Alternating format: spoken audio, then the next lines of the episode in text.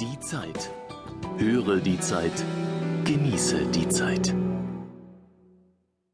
Meine Festplatte. Endlich schützen die Karlsruher Richter den Bürger vor dem Zugriff des Staates auf seinen Computer. Von Heinrich Wefing. Die Zeitausgabe 10 vom 28.02.2008. Wieder einmal hat das Bundesverfassungsgericht mit großer Souveränität bewiesen, dass es sich von Berlin nicht unter Druck setzen lässt. Das ist nichts Neues, aber immer wieder beruhigend. Hätte das Bundesverfassungsgericht in seinem Online-Urteil nur über das nordrhein-westfälische Verfassungsschutzgesetz entschieden, dann wäre das nicht weiter bemerkenswert. Ein juristischer Schmeckhappen, zu genießen allenfalls für ein paar Staatsrechtler.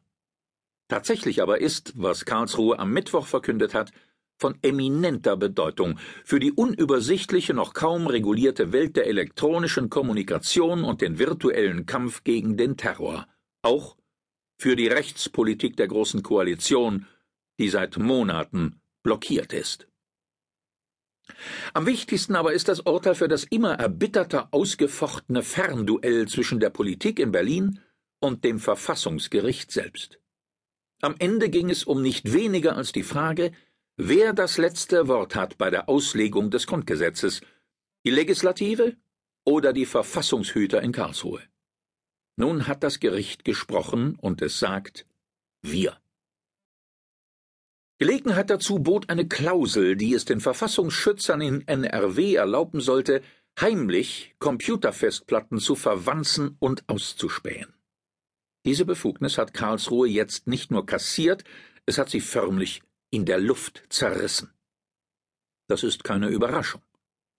Tatsächlich war das Landesverfassungsschutzgesetz derart schlampig gearbeitet, dass man den Eindruck gewinnen konnte, ein paar Düsseldorfer Juristen hätten es zwischen Weiberfastnacht und Rosenmontag geschrieben. Mit diesem vernichtenden Urteil hat sich das Verfassungsgericht aber eben nicht begnügt. Es hat vielmehr weit ausgeholt, um grundsätzlich zu klären, unter welchen Voraussetzungen Polizei und Geheimdienste konspirativ auf Computerdaten zugreifen dürfen.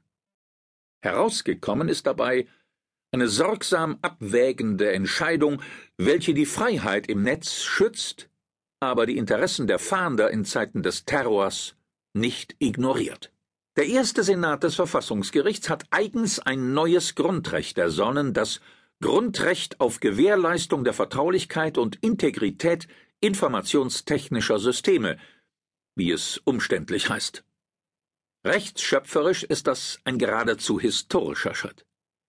Ähnlich wie beim Volkszählungsurteil 1983, das die Geburt des Grundrechts auf informationelle Selbstbestimmung feierte, also den freien Umgang mit den eigenen Daten unter Schutz stellte, hat das Gericht die Verfassung neuerlich für die technologischen Revolutionen der Gegenwart hergerichtet.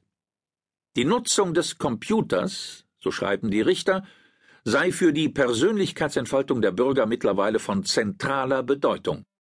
Sie begründe zugleich aber auch neuartige Gefährdungen, vor denen die klassischen Abwehrrechte des Grundgesetzes nicht ausreichend schützen. Das ist seit Mittwoch anders. Meine Festplatte gehört mir. Bundestrojaner müssen draußen bleiben. Zum Schutz des neu entdeckten Grundrechts hat Karlsruhe eine juristische Firewall errichtet, die nicht leicht